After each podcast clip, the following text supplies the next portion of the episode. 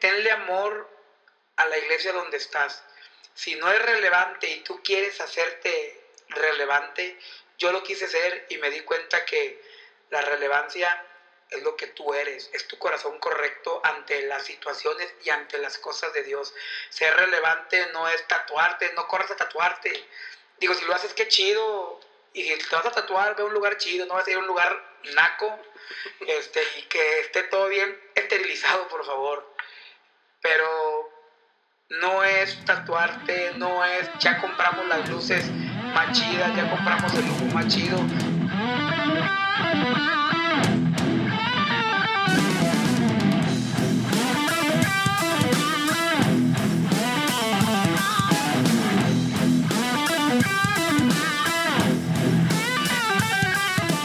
Iglesia vieja, por llamarle a las iglesias del formato tradicional de siempre, de que hemos conocido de 20 años atrás hasta la fecha, y las iglesias nuevas como hablando de vida in y todas las que están delante de eso con, con un formato totalmente diferente de iglesia.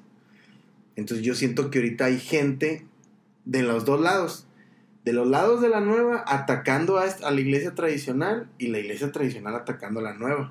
Cuando yo creo que lo que deberían de hacer es como que, o sea, toma las cosas buenas que le están funcionando a esta y tú toma las cosas buenas que siempre han funcionado en esta.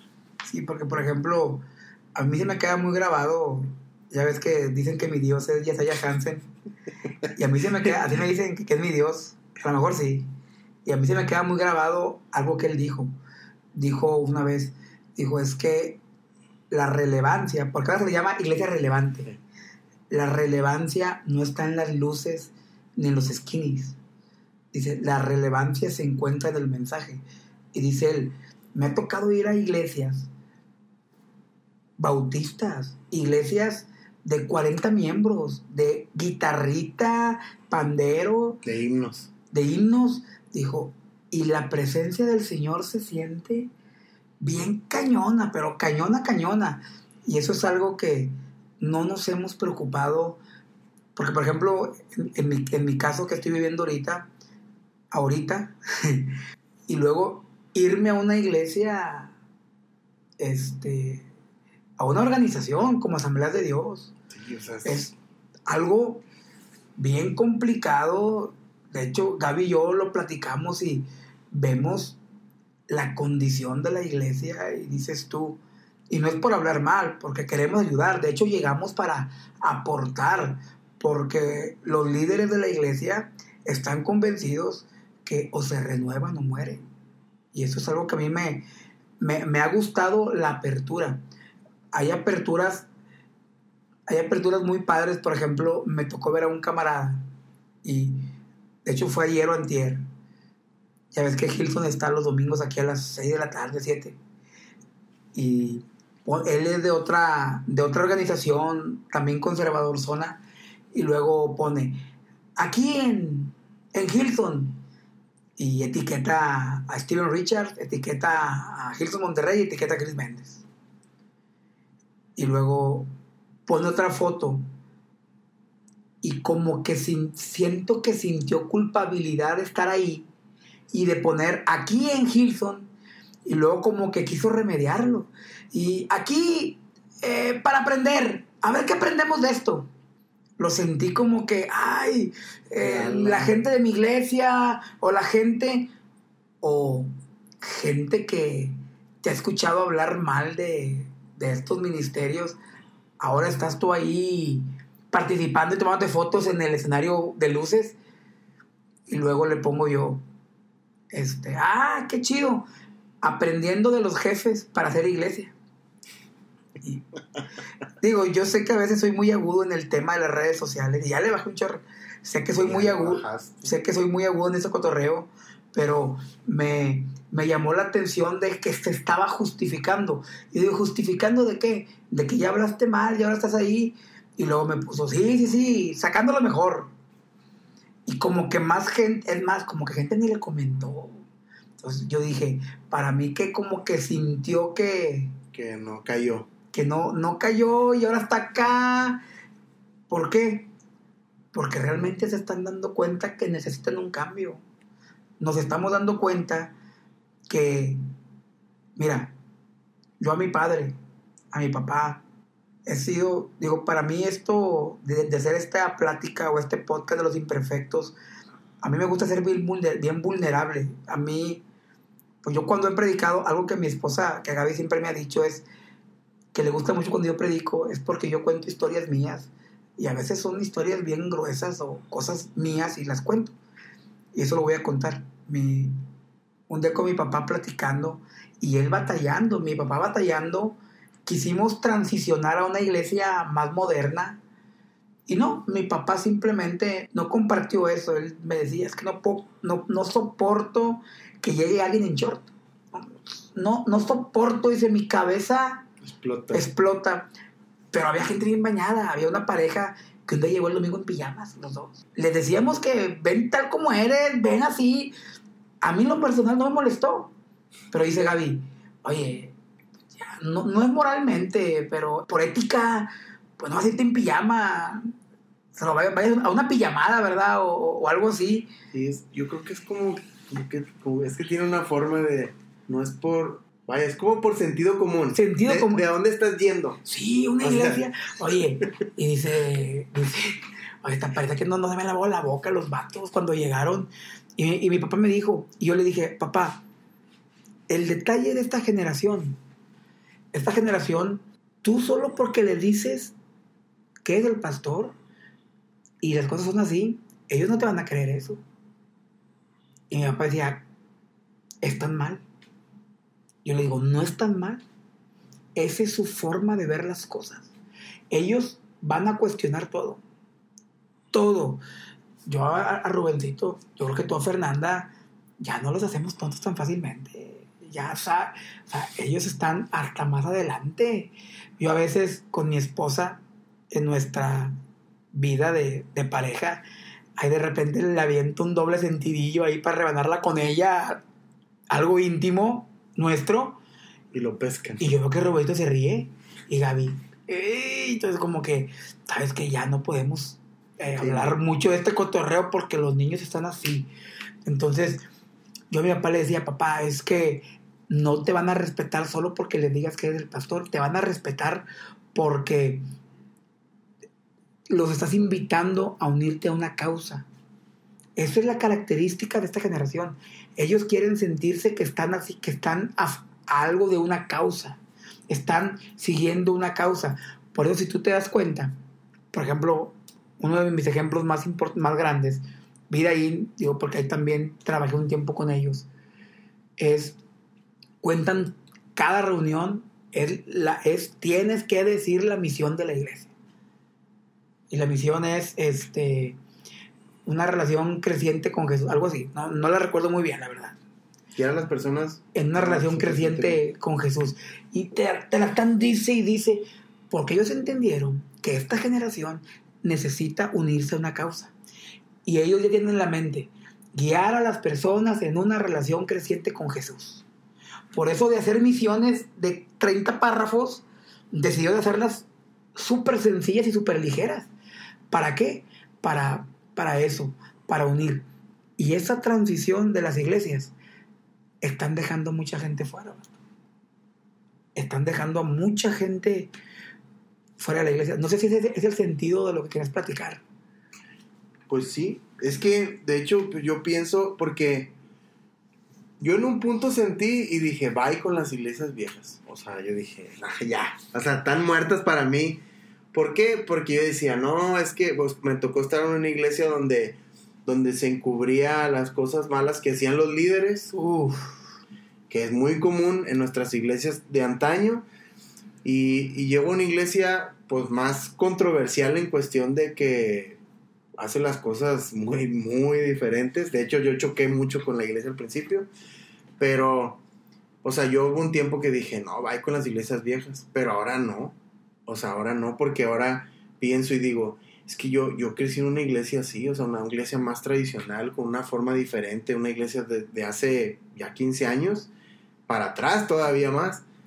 Y, y yo decía, ¿cuántos chavos como nosotros, bueno, nosotros ya somos señores chavos, hay chavorrucos. que hemos conocido que ahorita no están en, en ninguna iglesia.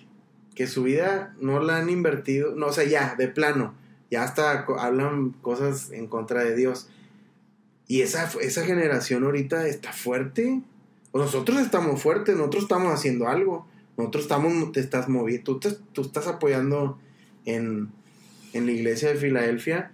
Y para mí también fue una sorpresa porque yo no pensé que hubiera un liderazgo de asambleas de Dios, conociendo asambleas de Dios, que dijera, necesitamos ayuda de alguien externo que nos venga a decir por qué no hay chavos, por qué no hay más gente, por qué no quiere venir la gente, o porque ya no se ha actualizado el padrón, por decirlo así.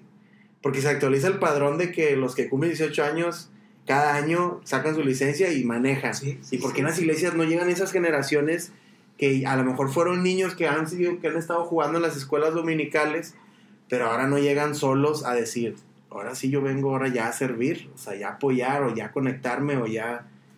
Y eso me, me pesa, porque yo creo que si yo tengo 34 años y pensando que más o menos es un rango, yo creo que de lo- un poquito después de los 20 hasta llegando a pasadito los 40, o sea, yo ya vi que esta, que hay mucha raza que no, ya no, o sea, que yo conocí en iglesia, que ya no van y, y, y te, te platicaba lo de la soledad, porque yo siento que mucha, mucha gente se siente sola, y, y se siente sola porque yo en la iglesia que crecí era una fraternidad, pero era difícil llegar y formar parte de esa fraternidad, o sea, lo- la gente nueva batallaba para Integrarse. por integrarse a esas iglesias, porque el grupito estaba tan, tan afilado entre ellos que No dan permiso a. sí, no, o que sea, tenía que entrar realmente por una necesidad muy fuerte donde la gente los apoyara, los acogiera y los y los y los y ya los abrazaban, entonces ya se hacía el grupito más grande,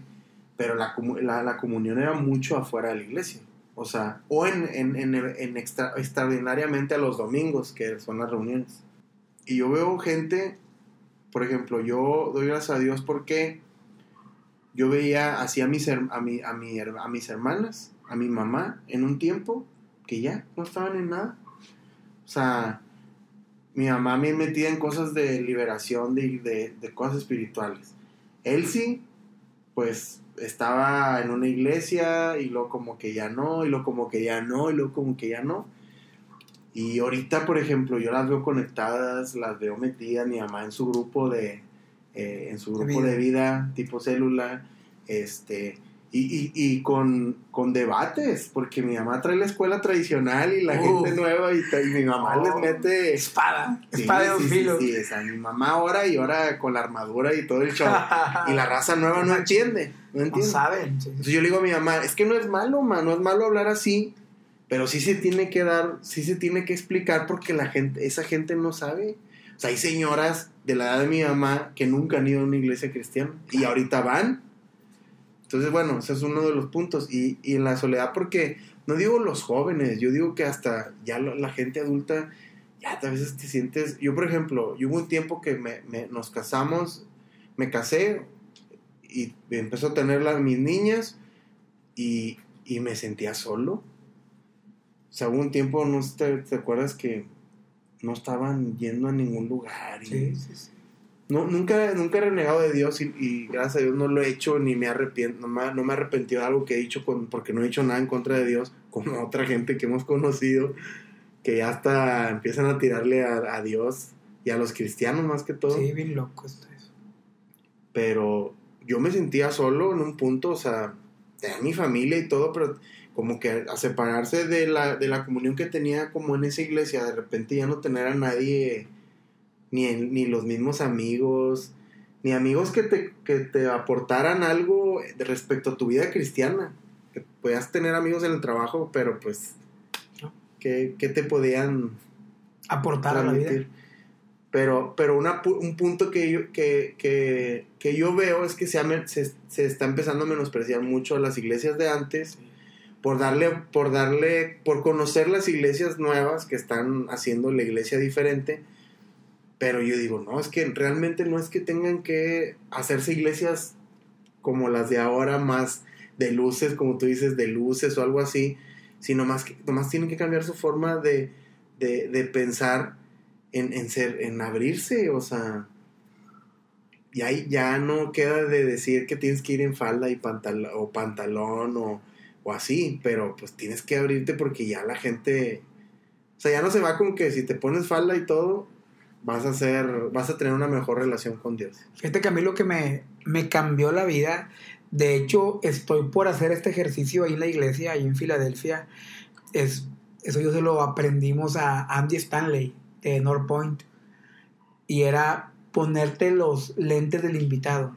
Cuando hicimos eso, como, como te decía, con mi papá intentamos transicionar una iglesia relativamente antigua o tradicional, tradicional, tradicional. a una iglesia nueva, relevante. De hecho, estábamos rentando un restaurantito bar para tener ahí la reunión y una, una media. Y me acuerdo que cuando esa vez haciendo ese ejercicio me puse los lentes, entendí tantas cosas y cambió, cambió mi, mi chip. Pero pasó eso. Quisimos hacernos totalmente relevantes, totalmente nuevos y empezamos a despreciar a la iglesia tradicional. Y empezamos hasta lanzar post en Facebook y en Instagram y en Twitter mal rollo en contra de la iglesia tradicional. Y uno vato, bueno, yo en lo personal que tengo muchos años metido en la comunicación, sabe dónde pegar. O sea, y lo, y lo digo con mucho, con tristeza en mi corazón. Yo sabía cómo, sabía con mis palabras cómo hacer, cómo herir a personas. Cómo aventar la cuchilla. De hecho, algo me, me, me, pasó bien raro porque yo como me gusta mucho el equipo Tigres y yo le tiraba carrilla a los rayados, pero desenfrenada, a carrilla. A morir. A morir. Y la neta, llegó un punto que me mandan un inbox y era un rayado, pero de esos rayados de religión. También, de los... Yo no me considero de religión, soy ni tampoco de moda, porque yo soy tigre de toda la vida. Pero este chavo su hijo tiene 40 playeras de niños, de rayados. Él tiene como 70 playeras. O sea, es un vato que vive para rayados, tiene sus abonos, tiene todo. Y me escribe y, y me dice, sabes que no te soporto. Y ese vato lo conocí por otro camarada, por el Mike, un buen amigo. Y me dice, sabes que no te soporto. Y le puse, ¿por qué, vato? Dijo, porque odio cada post que haces en contra de rayados. Dice, y yo sé que tu intención es molestar. Dijo, y neta lo logras. O sea, me molestas tanto. Fue cuando trajeron a este jugador Albert, Albertengo, Albertango, Albertango, Albertengo. Albertengo. Albertengo, y luego sacaron los memes, los tigres como Albertano. Albertano, el de. Y, y, yo me agarré de ahí con unos, unos unos posts de Facebook y de Twitter bien bañados y ahí fue cuando me escribió. Luego resulta en el clásico cuando atacan los rayados a un tigre y lo dejan mal herido. Ese día estábamos haciendo carne, ¿te acuerdas? Ese día te cambió la vida. Ese día me cambió la vida, la verdad, y voy a decir por qué. Porque ni, ni disfruté la carne asada, el partido quedó 0-0, era un luto. Ese día le dije a mi esposa, no vuelvo a postear nada en contra de Rayados. De mis Tigres, mira, yo he posteado que campeones, y campeones, te aliento. Cuando perdimos contra Rayados no dije nada. Cuando le ganamos a Rayados, yo no dije nada en contra de Rayados, solamente un paso más a la final. O sea, yo dejé de ofender a los Rayados. Y luego, bien chistoso, porque entré a trabajar con Rayados. Y la gente pensaba que dejé de postear eso porque estaba con Rayados trabajando. Pero no, en realidad como tú dijiste, cambió mi corazón, cambió mi vida en eso, porque yo sé cómo con palabras ofender. Y eso realmente lo transportaba yo tirándole a la iglesia tradicional, fuerte. Pero también me llegó el momento en que Dios, en mi forma que yo siento que Dios habla, que Dios me habla, y si, si no es de que oiga una voz angelical que me hable o que... No, no, simplemente algo, hay un feeling que mi corazón siente y, y me fui a servir a una iglesia tradicional. Y la verdad es que veo, los veo y los amo. Y amo, amo ver que en su forma que se quedaron antigua, mira, hace días fui yo a hacer unas cosas ahí y había una reunión de un equipo de teatro. Y yo pensaba, si todo ese esfuerzo lo empleamos para hacer otro tipo de cosas con esos jóvenes, podemos hacer cosas bien perronas. Si todo ese esfuerzo, porque hay jóvenes aún en iglesias tradicionales con muchas ganas de Dios, hay muchos jóvenes con un hambre tremenda de Dios. Hace días subí un, un post de mi Dios, de, de Yesaya Jensen, que decía que dejemos de decir que esta generación no tiene hambre de Dios. Si mejor vete al otro cuarto y hornea un pan que el olor sea tan delicioso que quieran venir y probar de ese pan. Así ese post. Y creo que eso es lo que está, eso es lo que pretendía o pretende la iglesia relevante. Creo que eso es lo que pretende Vida In. Mostrarte un olor que es tu wow. Porque mira, Es que entras, a, gente que entras, va- a, entras a Vida In, vato, y neta es otro pez. Es, dices tú, no puedo creer que esto esté pasando en una iglesia. No puedo creer tanta perfección. Claro que estás ahí y sabes que no son perfectos. Porque sabes que no son perfectos. Conoces a la gente y sabes que no son perfectos. Sabes, como en todas las iglesias, no hay iglesia perfecta. La iglesia perfecta va a ser en los cielos. Pero ves, ves a la gente que va ahí y se, ¡pum! Un amigo mío, de cuando tenía una banda yo de música hace muchos años, está en otra iglesia tradicional. Pues no creerás que el pastor de esa iglesia tradicional lo dividió para que no lo hablara su papá. Que por no sé qué motivo, que porque el papá también cristiano, pero no se quería congregar ahí, eh, estás en desobediencia, eh, chavo, no voy a decir el nombre, te prohíbo que hables con tu papá. Y el chavo, mi amigo, dejó de hablarle a su papá. Y su papá, a mi papá le contaba llorando, no conozco, he visto dos veces a uno de mis nietos. Solo porque otro pastor, pensando que el papá de mi amigo estaba en desobediencia, no lo puedes ver. Hace poquito vi que en Facebook mi amigo, oye papá, y ya hablándose. Y dije, no puede ser, qué perrón, se reconciliaron. Y este domingo pasado, que fue la cuarta parte de la serie de voces, que cerró con broche de oro con, con, Con el Guiche. con el Guiche Franco, veo que está mi amigo ahí en, en Vidaín. Y le pregunto, vato, ¿te estás reuniendo en Vidaín? Me puso, sí. Me dice, ¿y tú? Le dije, yo estuve un tiempo y tengo grandes amigos ahí. Y ahí entendí esto de las iglesias que están horneando ese pan irresistible. Creo que esa es la esencia de la iglesia relevante. Esa es la esencia. Ya olvídate de que si se te andan tatuando, si la usan los skinnies o tipo de cosas. Lo que yo siento es que la iglesia relevante es eso. Es hornear un pan tan delicioso que yo quiera ir y, y comer, que, que un católico quiera ir y comer, que un ateo quiera ir, porque si he visto ateos en la iglesia, es en vida ahí más. Yo conozco gente agnóstica o gnóstica, no sé cómo sea realmente la palabra, que está en vida ahí, vato. ¿Por qué? Porque me encanta cuando el pastor Roberto Bautista dice, si tú lo pones esto en práctica, te va a funcionar, porque es algo universal, no es algo exclusivo para el seguidor de Cristo. Eso te revienta la cabeza. A mí me reventó la cabeza muchas cosas. Y wow, yo tengo en mi corazón atesoradas cosas de Roberto Bautista o de Vida In, de Juan Beriken, o como, o como dice mi, mi papá Juan Berinken. Papá, si estás oyendo un día esto, disculpa, pero es Juan Beriken, papá. No Juan Berinken. Y, y la neta, la neta, creo que tenemos que ponerle atención a la iglesia tradicional y tenemos que ponerle también atención a la iglesia relevante.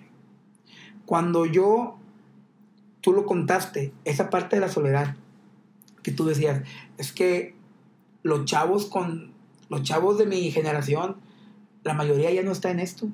Yo me acuerdo que yo estaba en una congregación acá por Morones Prieto y no voy a decir el nombre. Y se enojaban porque yo no iba a la reunión de jóvenes. Porque la reunión de jóvenes era irse al mall a comer. Y la neta, mi economía en ese tiempo no era tan chida. Y pues no podía. Y aparte, no me caían bien, la mera neta. No, se me hacían huercos chiflados y fresas. Y yo como era rockerón y hip hopero y la onda así de cholo, este, cholo gringo, no cholo mexicano, este, me, me juzgaban mucho, me hacían mucho a un lado. Y hoy después de casi de eso, 15, 20 años, soy de los pocos que permanecen en la fe. Y yo me considero, yo puedo decir, me considero un hombre completamente de fe. Soy un hombre de fe aunque muchos piensen que no, por, porque yo siempre les he dicho, como estoy en las redes sociales, cantando un corrido alterado, ahí te estoy cantando la de Ocean, de Hilson, te estoy cantando Jesucristo Basta, de, de, un, corazón, y, chapopoteando también. Es que está bien perrón porque cuando estábamos en la iglesia bautista, que después se hizo pentecostal, la iglesia donde estábamos era bautista, mi papá empezó a escuchar a Marino y, Marino nos, hizo pentecostal, nos abrió la puerta al, al pentecostés. Y un sábado estaban eh, poniendo el impermeabilizante en la iglesia. Y el domingo en la congregación tocamos esa la de remolineando. Y uno de mis tíos dijo, oye, hombre, está cantando bien padre. Y yo empecé, chapopoteando, chapopoteando, que andaban, andaban echando los vatos allá arriba el impermeabilizante. Pero creo que necesitamos, necesitamos ponerle atención a la iglesia tradicional y a la iglesia relevante y ponerle atención a nuestros amigos que están en, que se quedaron en el camino yonqueado, yonqueado. Eso sí, es que es lo que te digo, o sea, no puede ser que, o sea, conocimos y tuvimos el mismo aprendizaje, nos enseñaron lo mismo, compartimos lo mismo, y al cabo del tiempo yo sigo en mi fe. O sea, mi fe no depende de, la iglesia, de una iglesia relevante o una iglesia tradicional. Mi fe es desde mi casa, ¿verdad? Entonces, y yo digo, o sea, si a ellos los lastimaron en una iglesia, porque se ha dado muchos temas de que te lastimaron en una iglesia, como este tema que dices de, cómo no le vas a hablar a tu papá, por favor. Entonces, lastimaste algo, como que es algo que Dios hizo a la familia. Entonces, salieron lastimados de una iglesia. Ok, lo entiendo. A mí me lastimaron. Este, la iglesia no va a ser lo más chido o no te van a contemplar como a veces tú quieres. Porque a mí se me queda muy grabado, o sea, gordo, cuando tú empezaste a explorar iglesias porque traías una inquietud y empezaste a empaparte de ondas muy actuales.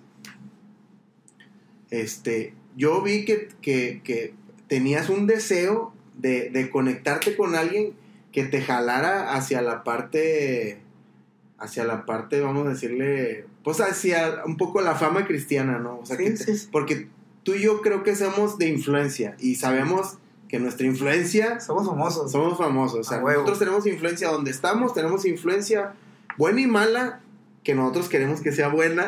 Pero a veces, a veces es mala. Pero, por ejemplo, así y, yo realmente como que te veo ahorita, por ejemplo, que estás apoyando una iglesia tradicional y, vámonos a los extremos. Para mí es una iglesia muy tradicional, pero como te digo, yo estoy viendo con otros ojos esa, ese tipo de iglesias porque digo, no, no son despreciables. Al contrario, o sea, la gente que está ahí tiene un... Hay gente que tiene un corazón tan bonito. Cañón. Tan bonito. Hay gente que yo he visto que son de esa gente que son los merititos cristianos, cristianos de los buenos, de los buenos. ejemplos. Y, y a lo mejor las formas son diferentes, pero yo como que te veo a ti y, y, es como que, o sea, caíste en, en, donde tenías que caer, en la tierra que tenías que caer para poder florecer. Entonces, por ejemplo, ahorita que te escucho hablando todos estos minutos atrás, si te fijaste, no, no te interrumpí. Era porque, o sea, traes esto tan, tan a flor de piel Y, y al final nu- nuestra intención, platicando nosotros y con los que nos, quie- nos quieran escuchar, eh, no es como que nosotros hacernos famosos, realmente no... O sea, tenemos influencia porque nuestro carácter nos da es, influencia. da pa' Lo- eso. lo que nos conocen saben que, que somos muy transparentes y eso a lo mejor es lo que nos ha hecho que gente que nos, nos agrademos a mucha gente. Este, pero por ejemplo, caíste aquí y yo no veo como que, ah, no es desperdiciado, al contrario, digo, hijos, el impacto para mí es mayor porque digo, ¿quién se quiere regresar de conocer una iglesia relevante, de conocer una iglesia nueva o que hace las cosas muy diferentes? a batallarle o a trabajarle al- a, a una iglesia de, de las que crecimos. O sea, y eso a mí como que, yo no, yo te voy a decir algo, yo no, yo siempre había visto en vivos que posteaban, yo tengo a, a, a Filadelfia en el Facebook y yo he visto que han posteado eh, online, online de, de partes de la reunión, pero nunca los había visto. Nada más porque sé que tú estás ahí, ahora como que veo que... Ya le diste like a la página, de hecho. te, te acabo de ver.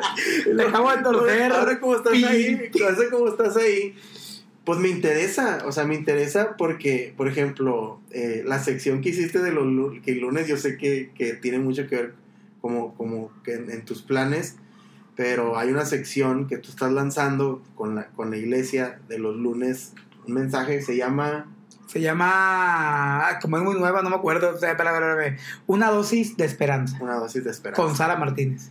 Y, y, por ejemplo, yo vi eso y yo dije, qué chido que estaba haciendo eso porque no hay- otras iglesias o lo que sea no lo hacen y no lo aprovechan, no aprovechan las redes sociales porque son del diablo. o sea, y, toda la gente estamos ahí y fíjate cómo yo, una persona que pues estoy en una iglesia muy diferente, pues lo veo porque sé que estás trabajando ahí y digo, qué chido que, que haya gente que, que retroceda en, en su forma de ver las cosas, que retroceda, pues la verdad son retroceder muchos pasos y empezar a, a compartir con otra gente, que digo que el aprendizaje es mutuo, yo sé que vas a aprender, que estás aprendiendo Claro, de mucho. cosas, Mucho. pero, pero qué chido que, que haya esta disposición de los líderes, haya esta, eh, esta creatividad que tú tienes, o sea, lo tengo que decir, la creatividad que tú tienes para hacer las cosas, pues va a ayudar mucho. Y, y- y lo, y lo principal, va a ayudar mucho, como lo decimos en la iglesia donde yo estoy, a que más gente se conecte con Dios.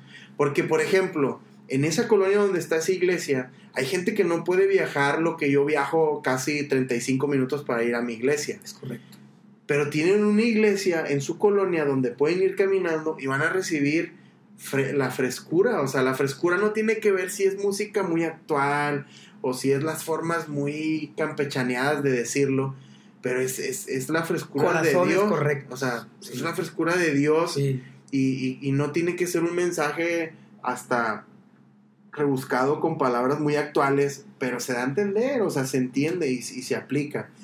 Entonces yo me siento pues muy contento que estés haciendo eso, me siento muy contento yo también en la iglesia en la que estoy, porque sé también yo estoy dando cosas que no es no no no todos tienen, todos tenemos un talento, un don diferente y, yo estoy yo siento que estoy dando ahí cositas que están ah, están influenciando a otra gente. Yo platico mucho con gente que, que no es común con que, que con quien platiques en la iglesia. Por ejemplo, alguien que te encuentras eh, que está afuera fumándose un cigarro, que es muy raro ver en una iglesia, y plati- simplemente pasar, tener tiempo y decir, ah, voy a salirme y a ver qué, si puedo platicar con esa persona, y platicar con personas que son invitadas por primera vez, y dicen, no, está chido. Y, y se me dio mucho eso de estar platicando con gente que no conozco, que alguien lo vio Qué y lo chido. quiso explotar. Y se hizo ahí un grupo de ese tipo de gente que, que busca conectarse con más gente, nueva sobre todo. Y pues básicamente todo este tiempo, pues es la plática como que traía de todas estas cosas. Son un chorro de cosas, yo creo que todavía le podemos seguir y seguir hablando un chorro, un chorro más. Pero, este, ese es como que el tema, o sea, iglesia tradicional versus iglesia relevante. Creo que Pero- las dos son relevantes para este tiempo. pero ya es como que, no, o sea, no están separadas, sino prácticamente es nada más, este, que, el- que, el- que yo pienso que los líderes, o sea, se abran y más que todo por la importancia de la gente que llega a la iglesia. No es tanto por tener una iglesia grande o tener una iglesia chica o tener una iglesia, este, pues no sé, cómo decirle, como que tenga puros huercos o jóvenes o algo así, pero ya ahorita yo creo que ya es, es que son iglesias que están en colonias donde la colonia necesita ser afectada directamente por la iglesia. Y así en cada parte, o sea, entonces yo traía como que una inquietud de este tipo por lo mismo que hay gente que empieza a criticar una y empieza a criticar otra y, y yo me quedo así como que no, pues yo también lo hice, ¿verdad? Pero ya, pero yo cuando, cuando empiezas a entender las cosas y decir, no, no es que, no es que esta esté hundida y mal, porque veo iglesias eh, que yo he visto hace años y veo que hay, grupos de jóvenes que están haciendo cosas muy chidas, veo que hay grupos de, de reuniones de damas que, está, que son las verdaderas guerreras de la oración y, la, y, que son gente que ora por las necesidades de gente de la iglesia que a veces a veces nosotros ni oramos. Y, y, las hermanas, y hay grupos de hermanas que terminan haciendo todas esas oraciones para pedir por, por todas esas necesidades. Si alguien está oyendo este podcast, quién sabe qué será, qué va a ser de este podcast, no es más ni nos interesa. Solamente queremos expresar lo que sentimos. Si alguien más se pone de acuerdo chido, si a alguien no le gusta, pues síguelo oyendo. Vamos a ir siendo unos blasfemos. Este, Vamos a hablar de muchas cosas que a veces no sabemos ni por qué las hablamos. No, y, la verdad es que consideres, tenle, tenle amor a la iglesia donde estás. Si no es relevante y tú quieres hacerte relevante, yo lo quise ser y me di cuenta que la relevancia es lo que tú eres, es tu corazón correcto ante las situaciones y ante las cosas de Dios. Ser relevante no es tatuarte, no corras a tatuarte. Digo, si lo haces, qué chido, y si te vas a tatuar, ve un lugar chido, no vas a ir a un lugar naco, este, y que esté todo bien esterilizado, por favor. Pero no es tatuarte, no es, ya compramos las luces más chidas, ya compramos el humo más chido, ya hablamos como argentinos para parecernos a Chris Méndez. No, creo que la relevancia es, mira, Juan el Bautista era, era un hombre relevante porque su palabra era súper religiosa y súper dura. La palabra de Juan el Bautista era, ven, arrepiéntete porque viene alguien atrás de mí y le estaba tirando carrilla a un, a un rey, a un rey de alguien de autoridad y le tiraba a tal grado que le mochaban la cabeza. Fue un mensaje relevante y creo que lo que hace relevante a una organización, a una iglesia, a un templo, a un culto, como le quieras llamar, no es las luces, no son las bancas, es el corazón correcto y la palabra que sale de tu corazón para hacer las cosas. Pues bueno, de mi parte, realmente esto lo estábamos haciendo como tipo prueba, pero pues igual ya salió. Ah. Qué perrón. Este, pues le mandamos un saludo a todos los que nos conocen y nos escuchan y a los que no también. Los amamos, perros. Y perras no. Solamente los amamos, perros. Los amamos, perros y amigas. Pues, gracias. Esto fue el podcast de los imperfectos. Bye.